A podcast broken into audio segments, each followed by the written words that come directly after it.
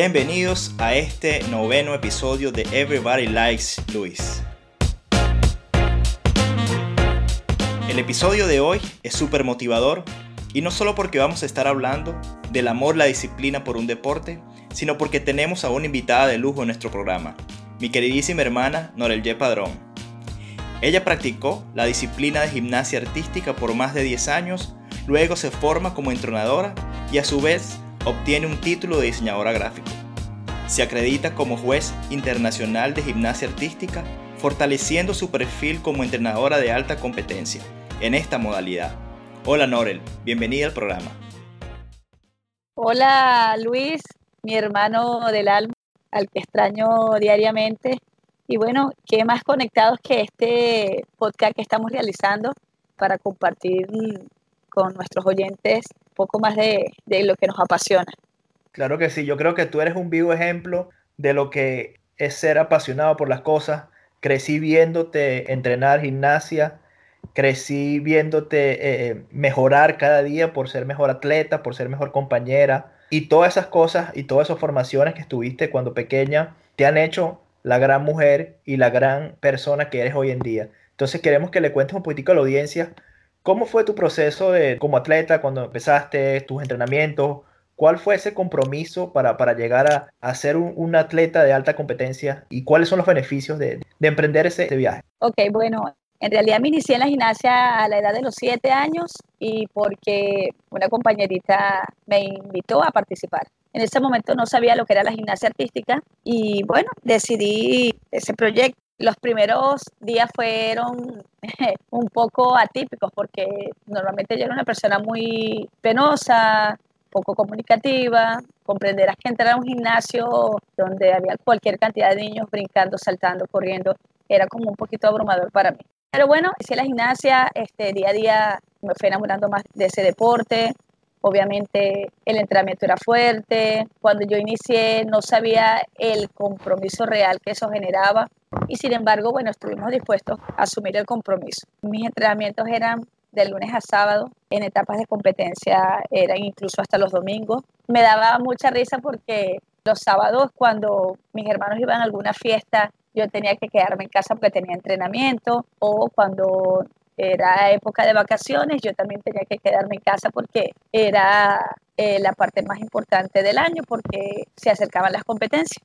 Y bueno, muchas veces lloraba, obviamente porque no quería ir al gimnasio, que me sentía agotada, lloraba porque, bueno, porque yo quería hacer lo que normalmente hacían los otros niños, disfrutar, ir al parque, ir a jugar con su compañero del colegio. Mi vida era limitada a la escuela y a la gimnasia. La verdad que escucharte decir esto y que a veces uno lo toma como por sentado, eh, no saber cuando, cuando los hijos están pasando por una situación, no saber cómo, cómo los niños pueden manejar diferentes situaciones. Yo sé que mi mamá estaba siempre allí tratando de, de, de, que tú eh, dieras eh, lo máximo que pudieras en, cada, en cada competencia, en cada entrenamiento.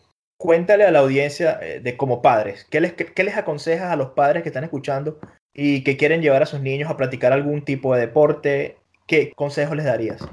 Ok, bueno, lo, primero es que el niño debe amar el deporte que practica, sea la gimnasia, sea el fútbol, el béisbol, el tenis. Eh, pero lo más importante es que ellos como padres puedan motivar a su niño a seguir adelante, motivar a su niño a que el camino no es fácil, que deben eh, enseñarles que si nos caemos tenemos que volvernos a levantar, porque eso es lo que nos hace fuerte. Eh, gracias a Dios, eh, hoy en día soy la persona que soy, gracias a todos los tropiezos que tuve como gimnasta, gracias a todas las caídas, gracias a todos los fines de semana sin descanso, gracias a todas las temporadas de vacaciones que tuve que entrenar. Entonces, eh, motiven a sus niños a practicar cualquier deporte.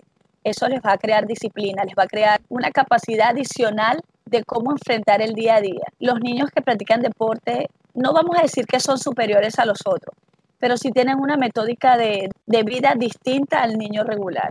Los ayuda a ser más disciplinados, los ayuda a ser más independientes, los ayuda a ser más colaboradores cuando hay que trabajar en equipo. Inviten a sus hijos e impúlsenlos a hacer eh, deporte. Es importante saber que como padres le estás dando herramientas a tus hijos para el futuro, herramientas de cómo relacionarse, herramientas cómo trabajar en equipo, dependiendo el tipo de deporte que sea. Y les das también un poquitico de sentido y les creas metas para que ellos puedan trazar un camino y decir, bueno, si necesito ir a esta competencia, necesito estar preparado físicamente, necesito estar preparado mentalmente, cuáles son los pasos que necesito tomar para competir y para alcanzar la meta. ¿Cuánto tiempo estuviste en la gimnasia como atleta y, qué pasa después? Eh, bueno, yo practiqué la disciplina de la gimnasia artística durante 10 años.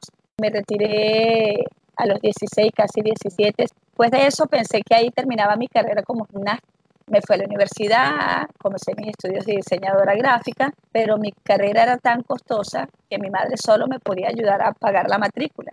Y bueno, entre las dos tomamos la iniciativa de buscar algo algún trabajo, alguna cosa que hacer para yo poder costear lo que generaba mi carrera. En ese camino conseguimos a la profesora Vilma Santos, que fue quien me formó como atleta. Ella ya se encontraba trabajando en el área escolar y bueno, me dio la, la oportunidad de conocer a un grupo de gente que me abrió las puertas comenzando en el Polideportivo La Trinidad. Yo recuerdo que el primer día yo decía, bueno, ¿dónde está el gimnasio? Resulta que el gimnasio era una cancha donde los materiales estaban apilados a una esquina y todos los días, minuciosamente, a partir de las 3 de la tarde, teníamos que llegar las niñas y mi persona a arreglar todo el material. Y cuando terminábamos la clase, de igual manera, colocarlo en su sitio porque el gimnasio era un gimnasio compartido. En ese momento a mí me decían la cenicienta de la gimnasia, porque de participar en tan pocos eventos y lograr los primeros lugares en tan poco tiempo fue algo nunca antes visto. ¿Por qué tuve la oportunidad de comenzar así? Porque mi amor por la gimnasia rompe barreras. La gimnasia es un deporte que me apasiona, que lo llevo en las venas.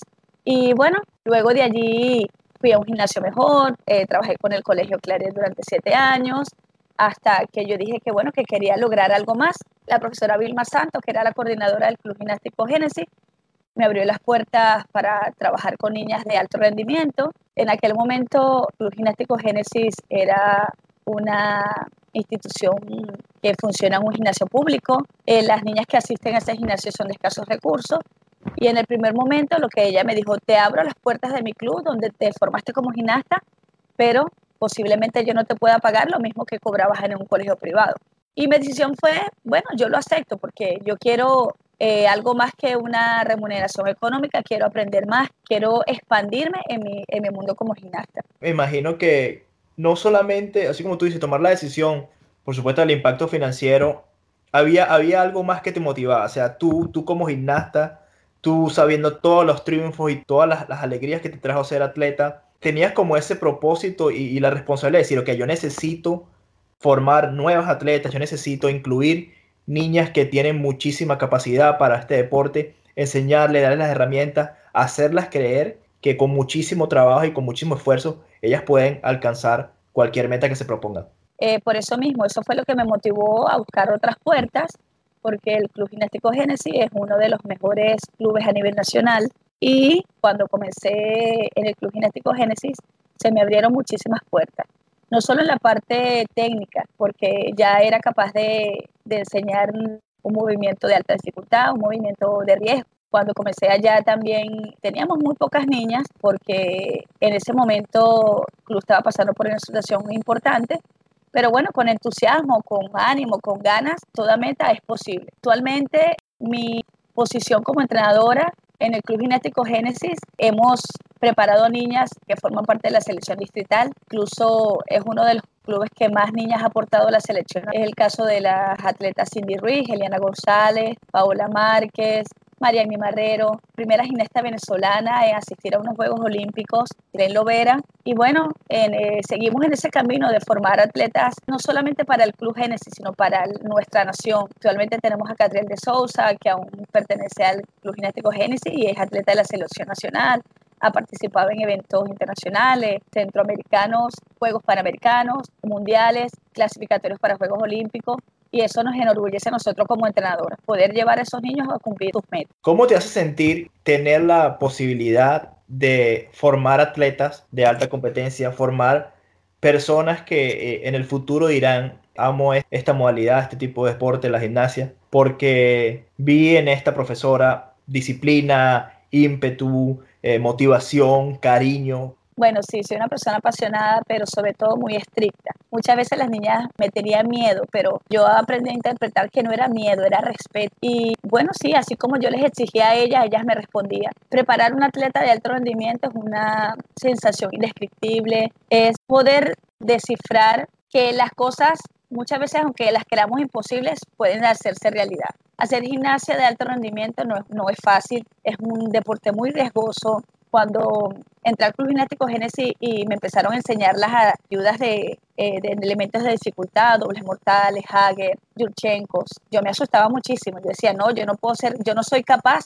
de ayudar esto. Y no era por el hecho de no ser capaz, sino era por el hecho de no poder brindarle a esa niña la seguridad que se merecía. Y bueno, eh, como todo, intentando con acierto, con desacierto, me convertí en la persona que hoy soy actualmente. A veces eh, por el Instagram, por el Facebook me escriben exalumnas, profe, cómo le extraño, eh, cómo recuerdo su disciplina, esa disciplina que usted me brindó, me ha enseñado en el día a día hoy ser más fuerte, poder tener mi negocio, poder tener mi carrera. Y me repiten una y mil veces que esa formación fue indispensable, que agradecen a diario el hecho de, de haber estado yo en su camino preparando. Qué bonito, ¿verdad? Escuchar estas palabras y me enorgullece aún más porque eres mi hermana y sé con cuánto cariño haces lo que haces y sé con cuánta dedicación haces tu profesión. Este, quiero que le compartas un poquitico también a la audiencia que tuviste la oportunidad de acreditarte como juez. Eh, ¿Cómo fue esa experiencia y cómo contribuyó eso a ser mejor entrenadora y mejor profesional en el área gimnástica? Bueno, yo me inicié como juez nacional en mi país hace muchísimo tiempo. Cada cuatro años teníamos que hacer una certificación que me permitía poder evaluar en todos los eventos nacionales. Hubo un momento que tomé la decisión de que quería subir un poquito calón más y me arriesgué a hacer un, curso internacional de juez que fue en, en, Colombia. Fue un poquito difícil, pero con mis conocimientos en el gimnasio y a través del código FIC pude obtener mi título de juez internacional.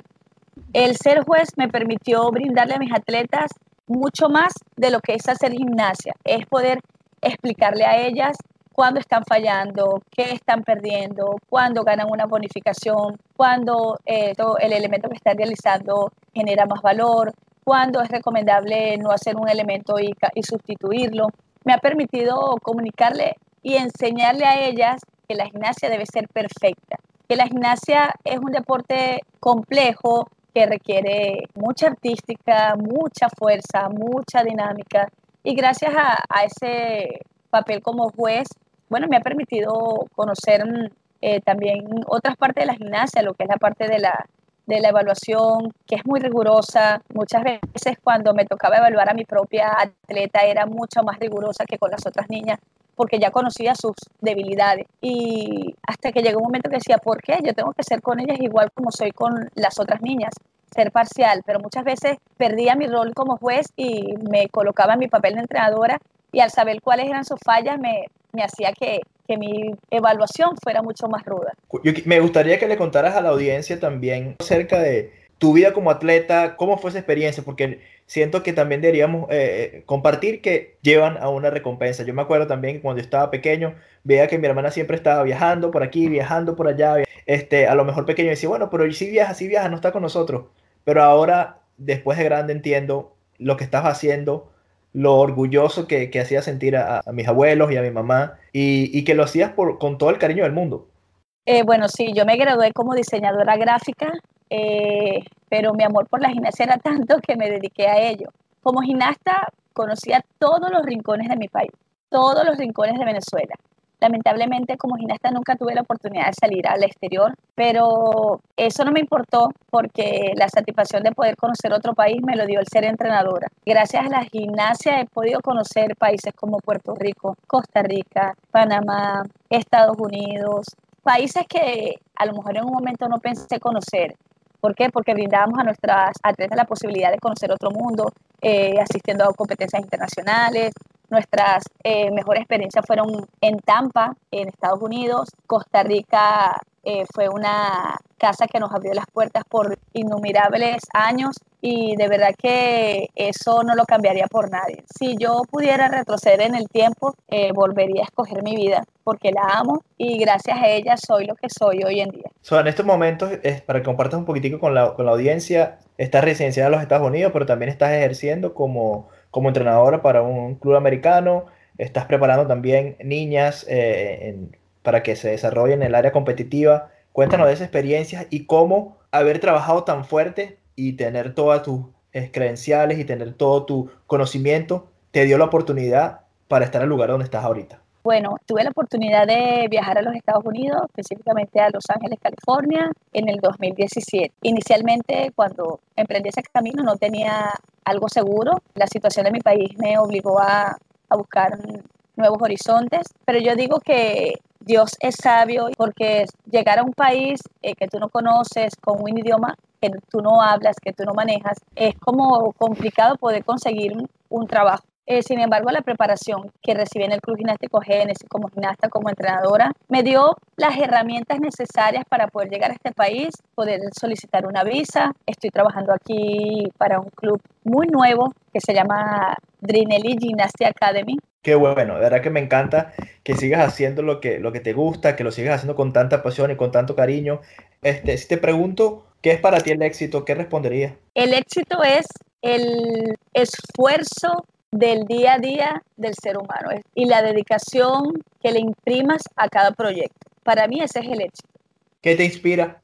Me inspira mi familia, es el motor principal de mi inspiración, el poder brindarles a ellos en un futuro no muy lejano algo más grandioso. Me inspira la sonrisa de todas las niñas que llegan al gimnasio, eso me inspira. ¿De qué te sientes más orgullosa? Me quedaría corta, me siento orgullosa de la familia en que nací, de la vida que me ha tocado vivir con sus altos y sus bajos. Qué lindo. ¿Cómo te definirías en una palabra? Me agarraste de sorpresa. En una palabra me definiría como soñadora, una persona muy soñadora.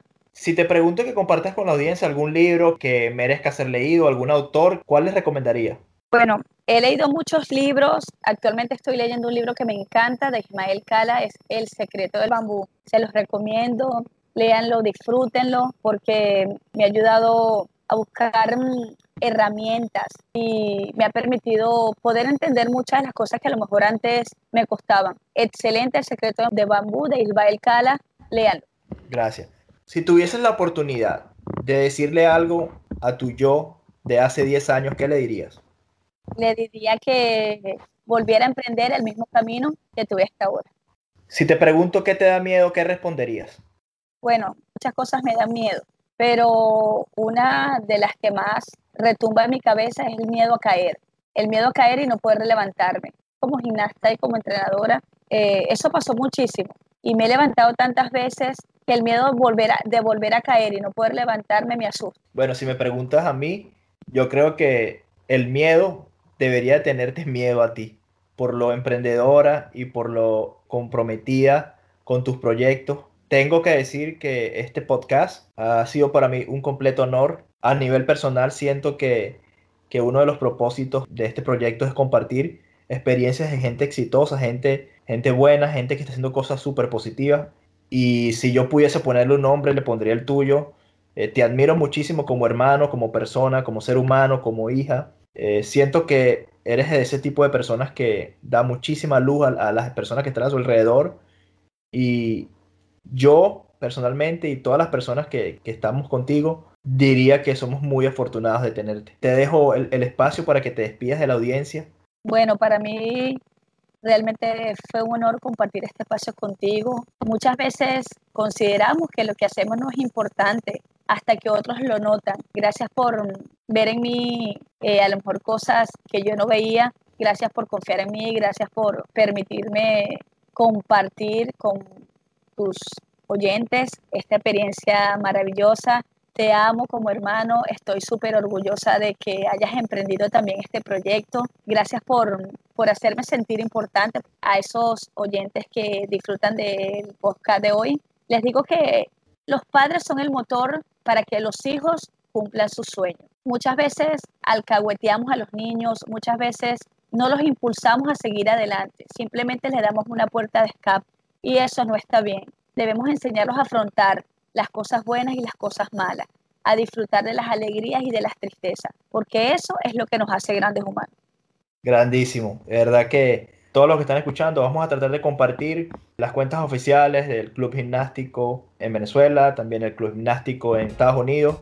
Y si necesitan algún coaching o alguna información referente a, este bello deporte que es la gimnasia, no duden en contactar a Norelie Padrón. Ella estará feliz de ayudarlos, de, aclarar algunas dudas y, de guiarlos en, la decisión de emprender el camino por este bello deporte. Gracias por acompañarnos en este episodio de Everybody Likes Lewis. Nos vemos en la próxima. Muchas gracias. Chao. Gracias a ti, hermano.